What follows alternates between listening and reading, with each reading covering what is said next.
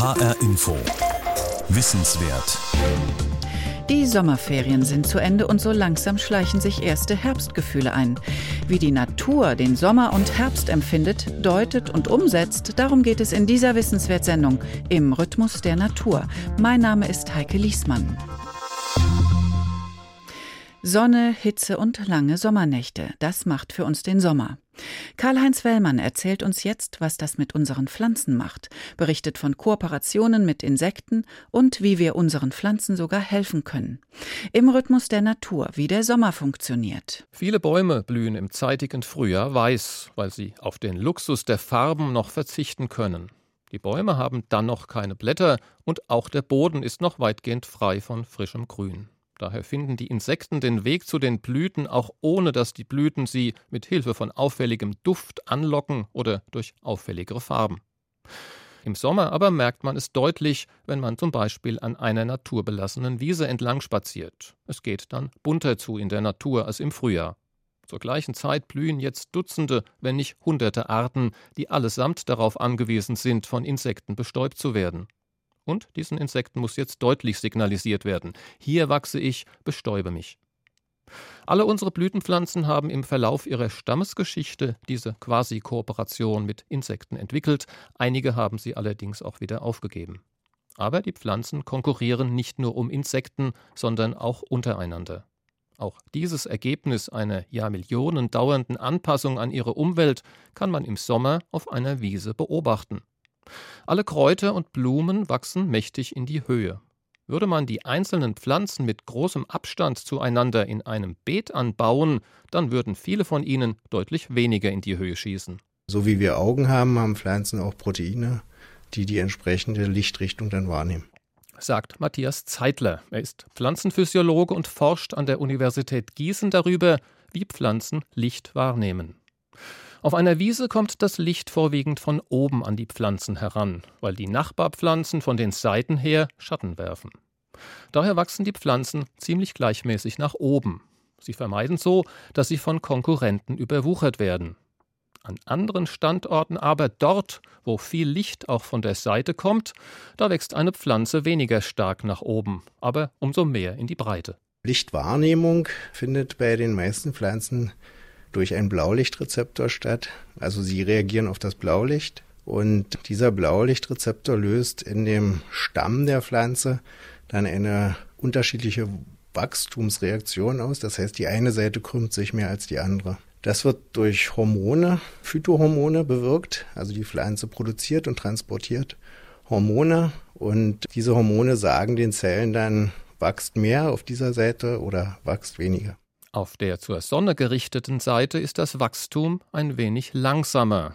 Auf der sonnenabgewandten Seite ist das Wachstum rascher und so biegt sich die Pflanze zum Licht. Matthias Zeitler. Da muss man nochmal unterscheiden. Es gibt dann Streckungsreaktionen und Wachstumsreaktionen. In erster Linie, also die schnelle Reaktion ist erstmal nur eine Streckungsreaktion. Das heißt, die Zellen auf der lichtabgewandten Seite strecken sich mehr als die auf der lichtzugewandten Seite. Dieses Phänomen ist schon sehr alt. Darwin war der Erste übrigens, der das beobachtet hat. Streckung heißt, dass die vorhandenen Zellen größer werden, vor allem ein wenig länger, aber auch dicker. So wird die ganze Pflanze länger, ohne dass die Zahl ihrer Zellen sich nennenswert vergrößern muss. Auf einem Sonnenblumenfeld kann man das im Sommer besonders gut beobachten. Die Köpfe der Sonnenblumen folgen Tag für Tag dem Weg der Sonne, zumindest so lange, bis sie vollständig erblüht sind. Das alles wird vor allem durch den blauen, also durch den kurzwelligen Anteil im Licht der Sonne gesteuert. Pflanzen können aber auch Rotlicht wahrnehmen und sich daher gegen Beschattung zur Wehr setzen. Angenommen, über einer jungen Margerite wächst eine andere Pflanze. Dann fängt der grüne Farbstoff in den Blättern dieser Pflanze, das Chlorophyll, vor allem das rote Licht der Sonne ab. Mit Hilfe der Energie aus dem roten Sonnenlicht produziert diese Pflanze aus Wasser und Kohlendioxid, energiereichen Zucker und viele andere Substanzen, die sie für ihr Überleben benötigt. Für die Margerite unten drunter bleibt dann nicht mehr allzu viel rotes Licht übrig. Sie droht gleichsam aus Lichtmangel zu verhungern. Die Margerite kann aber mit Hilfe eines Phytochrom genannten Mechanismus messen, wie groß der Anteil von rotem Licht im Vergleich mit dem extrem dunkelroten Licht ist. Und das hat folgenden Hintergrund. Im ungestörten Sonnenlicht sind beide Farben, rot und extremes Dunkelrot, immer gleich intensiv enthalten. Aber wenn die Margerite überwuchert ist, dann wird das Rotlicht ja bereits über ihr abgefangen. Bei ihr kommt also wesentlich weniger Rot als Dunkelrot an. Wenn eine solche Differenz vom Phytochrom registriert wird, reagiert die Margerite, und zwar durch verstärktes Streckungswachstum. Das heißt, mit diesem Fotorezeptor haben die Pflanzen eine sehr geschickte Möglichkeit geschaffen, Blätter zu detektieren, also Chlorophyll über sich zu sehen was für die Pflanze sehr wichtig ist, da das Licht ja die Nahrung der Pflanze ist. Das heißt, wenn jetzt eine Nachbarpflanze mich überschattet oder an mir vorbei wächst, nimmt diese mir dann die Nahrung, das Licht weg. Das heißt, das ist für mich eine sehr wichtige Information, zu wissen, ob ich von Nachbarpflanzen überwachsen werde oder nicht. Das Überwuchertwerden ist aber nur einer von vielen Umwelteinflüssen, die eine Pflanze im Sommer zum Nachteil gereichen können. In der prallen Sonne kann es beispielsweise ziemlich heiß werden. Wenn die Pflanze ganz normale Wasserversorgung hat, unsere normalen Kräuter, Büsche und Bäume, mit denen wir hier in Mitteleuropa umgeben sind, und diese sind gut gewässert, ist äh, eine hohe Sonneneinstrahlung kein Problem. Die erhöhte Temperatur, unter der diese Pflanze dann äh, oder mit der die Pflanze konfrontiert ist, Dafür hat sie ein ganz äh, tolles System, ähnlich wie wir Menschen. Wir schwitzen, wenn uns warm wird. Die Pflanze hat das Ähnliche. Sie gibt durch ihre Blätter Wasser ab und dieses verdunstende Wasser kühlt dann die Blätter, sodass sich in den Blättern die Temperatur auch nicht über ein gewisses Maß erhöhen kann. Natürlich hängt das Ganze von der Sonneneinstrahlung ab und natürlich sitzt man im Sommer lieber unter einem Baum, eben aufgrund dieses Effektes, als unter einem Sonnendach. Professor Gunther Rothe. Er ist Hochschullehrer für allgemeine Botanik an der Universität Mainz. Eine ausgewachsene Birke trägt im Sommer rund 200.000 Blätter auf ihren Ästen und solch ein Baum verdunstet pro Tag um die 800 Liter Wasser. Und zwar aus winzigen Poren, aus Poren, die sich öffnen und schließen können, je nach Bedarf. Diese Bohren nennen wir Stomata oder Spaltöffnungen. Wir haben die Größe im Mikrometerbereich, maximale Öffnungsweite ungefähr 16 Mikrometer. Sie sind druckreguliert, das heißt also um diese Spalte drumherum sind zwei Zellen, die können entweder auseinanderweichen oder sich zusammenlegen und das ist druckreguliert. Das heißt also, erhöht sich der Druck in diesen sogenannten Schließzellen, dann gehen die Poren auf und vermindert sich der Druck, dann gehen sie zu. Ist viel Wasser verfügbar, speichern die Pflanzen das Wasser in ihrem Gewebe. Der Druck in allen Pflanzenzellen steigt an, ganz besonders stark aber in den Schließzellen und die Poren der Blätter öffnen sich. Wird die Verdunstung im Laufe des Tages zu stark, dann sinkt der Druck in den Zellen. Die Poren schließen sich und sie verhindern auf diese Weise, dass noch mehr Wasser verdunstet. Eine pfiffige Konstruktion ist das, aber sie hat einen entscheidenden Nachteil. Wenn man in seinem Garten diesen Mechanismus nicht beachtet und wenn man daher seine Pflanzen in praller Sonne zunächst eine Zeit lang beregnet, nach einer Weile die Beregnung aber abschaltet, dann kann es passieren, dass die Blätter arge Trockenschäden erleiden. Der Grund? Das versprühte Wasser führt dazu, dass die Poren sich öffnen, und wenn die Beregnung plötzlich abgestellt wird, dann können die Schließzellen nicht schnell genug auf diesen unnatürlichen Feuchtigkeits- und Temperaturwechsel reagieren. Die Pflanze verdunstet dann unter Umständen mehr Wasser, als ihren Blättern gut tut. Und noch einen Nachteil gibt es. Nur wenn die Poren geöffnet sind, kann Kohlendioxid in die Blätter eindringen.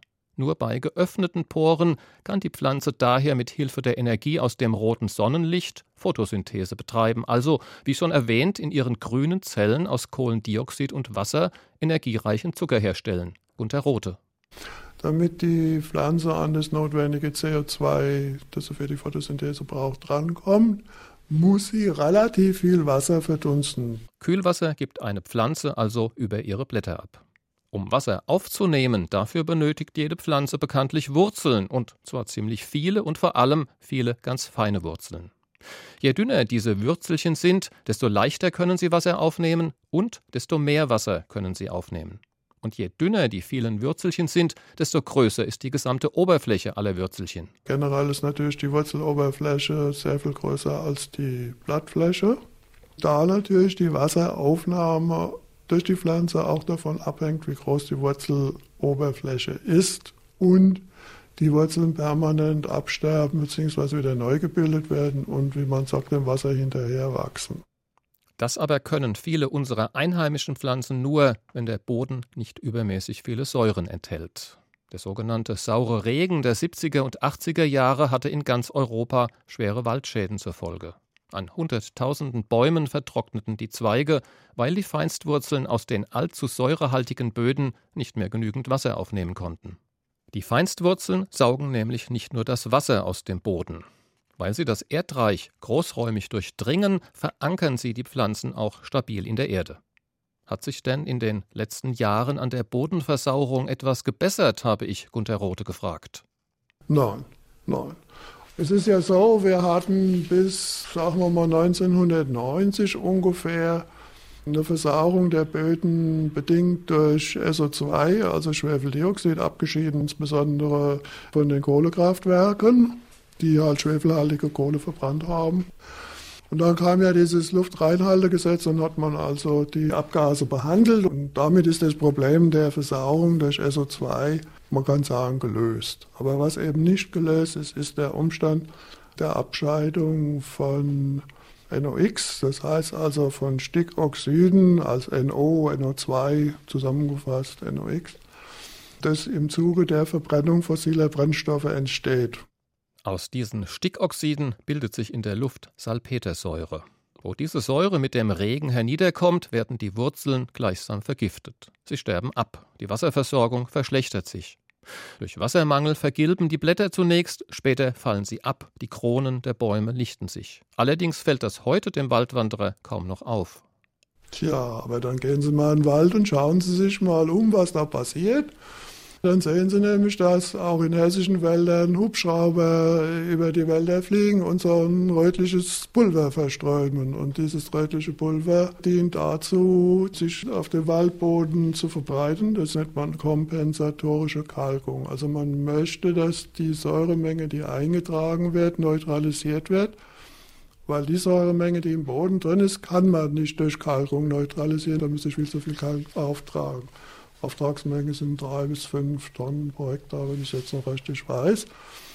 Und wenn Sie das konsequent machen wollen, müssen Sie alle fünf Jahre wiederum den Prozess erneuern. Die Hubschrauberstunde kostet 1200, 1500 Euro und dann sind Millionen fällig für Kalkungsmaßnahmen. Trockene Astspitzen und schütterbelaubte Zweige schon im Sommer. Die Kalkungsmaßnahmen zahlen wir alle mit, zumindest in den Staatsforsten. HR Info. Wissenswert. Welch große Rolle das Licht spielt, gerade im Herbst, wenn das Licht doch abnimmt, erklärt Karl-Heinz Wellmann im nächsten Beitrag über den Herbst. Auch hier geht es um die jahreszeitlichen Folgen für die Pflanzen. Wenn im Herbst die Tage kürzer werden, dann beginnt für die Pflanzen eine Phase höchster Aktivität. Beispielsweise bilden sich jetzt all jene Knospen, die im kommenden Frühjahr austreiben werden. Und auch auf den Äckern herrscht Betriebsamkeit. Die Bauern bereiten ihre Felder für die nächste Aussaat vor.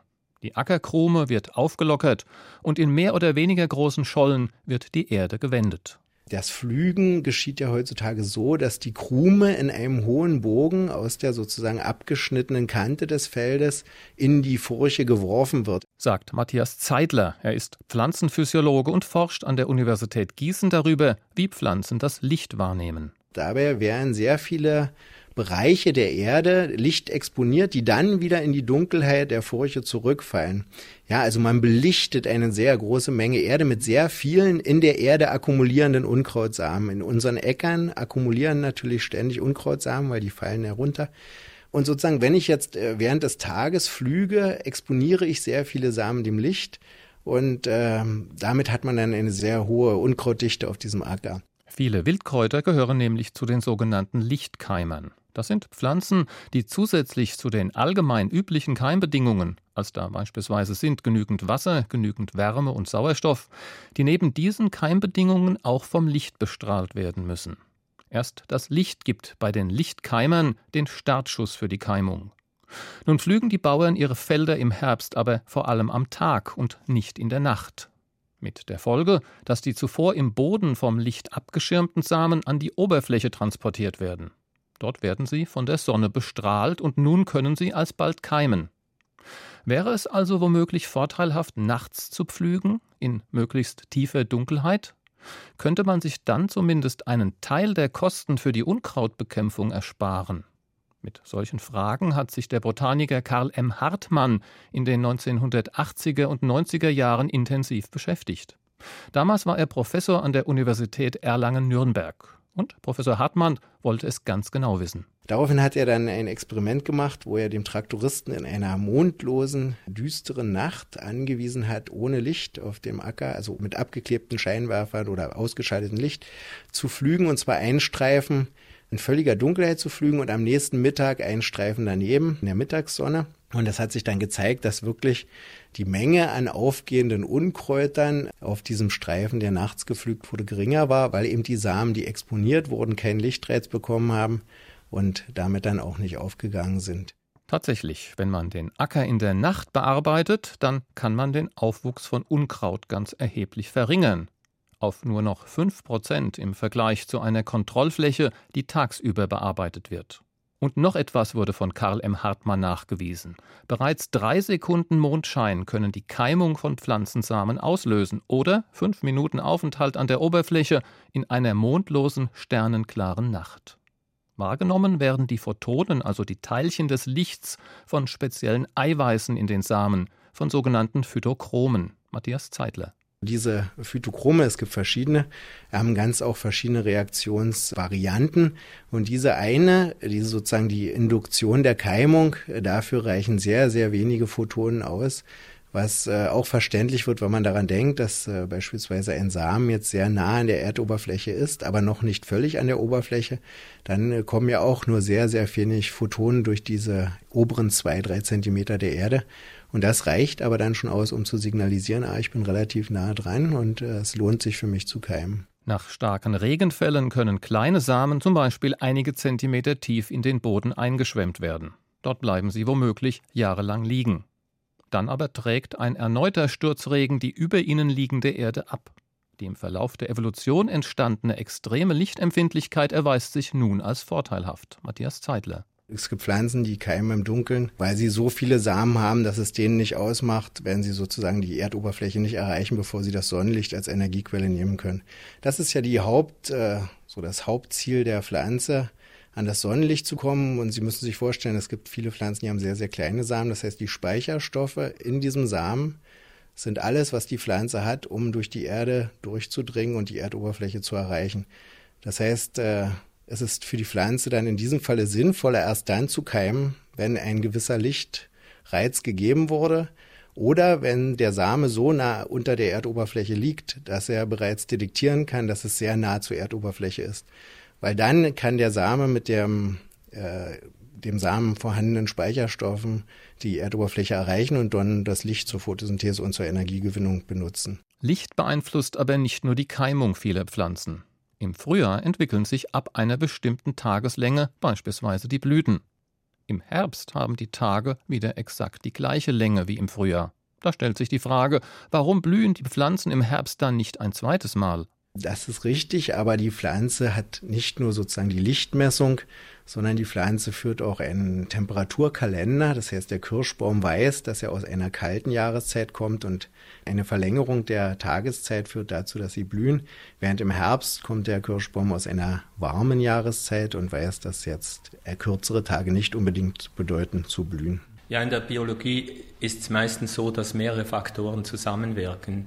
Einerseits werden natürlich die Tage kürzer, darauf reagieren Pflanzen, aber auch auf Temperatur. Besonders im Herbst werden ja die Nächte dann bald kühler. Dr. Matthias Jenny, er ist der Leiter des Palmengartens in Frankfurt am Main. Die Pflanzen reagieren dann damit, dass sie versuchen, möglichst viele Nährstoffe aus den Blättern herauszuholen, weil das sind ja wertvolle Stoffe also Stickstoff ist zum Beispiel dabei und Kohlenstoff ist dabei.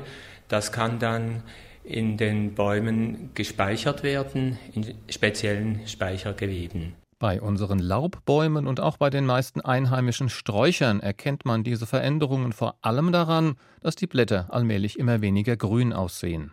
Der grüne Farbstoff, das Chlorophyll, er wird in seine chemischen Bestandteile zerlegt. Die Bruchstücke werden eingelagert im Stamm und in den Wurzeln. Im kommenden Frühjahr können die Bruchstücke dann rasch wieder zu neuem Blattgrün zusammengebaut werden. Der grüne Farbstoff hat vor allem die Aufgabe, Licht gewissermaßen einzufangen. Mit Hilfe der Lichtenergie produziert die Pflanze alle für sie lebensnotwendigen Stoffe, beispielsweise Eiweiße und Zucker.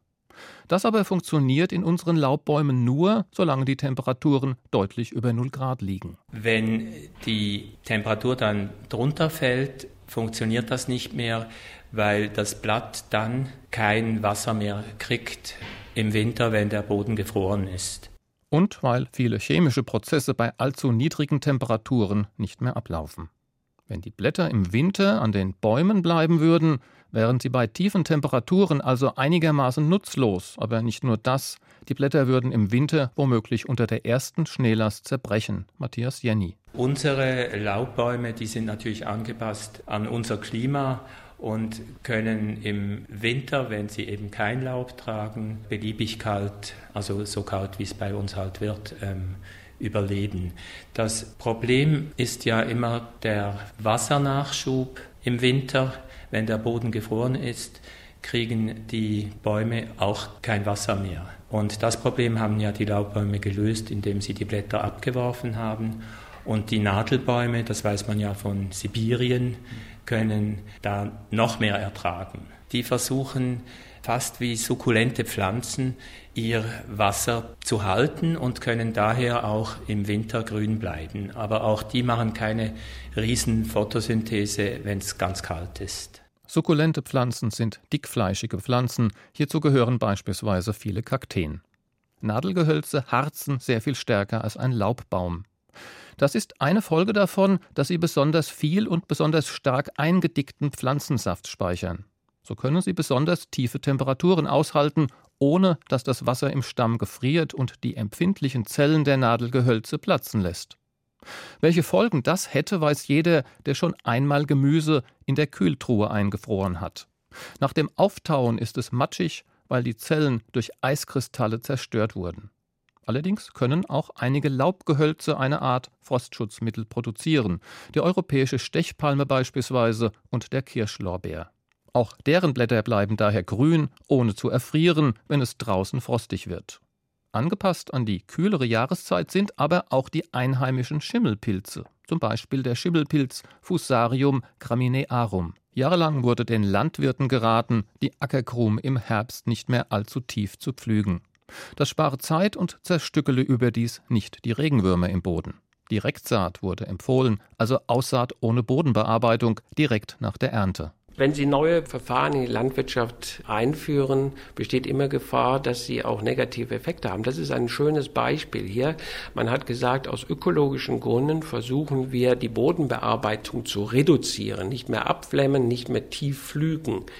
Das führte aber dazu, dass das infektiöse Material nicht mehr in den Boden eingearbeitet wurde und sozusagen nicht kompostiert wurde, sondern an der Oberfläche blieb und im nächsten Jahr sozusagen dann eine Gefahr darstellte für eine neue Infektion. Professor Karl-Heinz Kogel vom Institut für Pflanzenkrankheiten der Universität Gießen. Eine ökologisch vernünftig erscheinende Maßnahme führt derzeit also im konventionellen Anbau letztlich zu einem erhöhten Einsatz von chemischen Pilzbekämpfungsmitteln auf dem Acker. Karl-Heinz Kogel. Eine andere Möglichkeit, und das ist eigentlich die in der Wissenschaft immer ganz zentrale, ist die Züchtung. Wir versuchen neue, sagen wir, Weizenpflanzen zu erstellen, zu züchten, die dann eine erhöhte Abwehrfähigkeit gegen Fusarium besitzen. Karl-Heinz Wellmann führte uns vom Sommer zum Herbst aus der Pflanzenperspektive. Das war H-Info Wissenswert im Rhythmus der Natur. Diese Sendung und viele andere Wissenswert Themen finden Sie als Podcast auf hinforadio.de. Mein Name ist Heike Liesmann.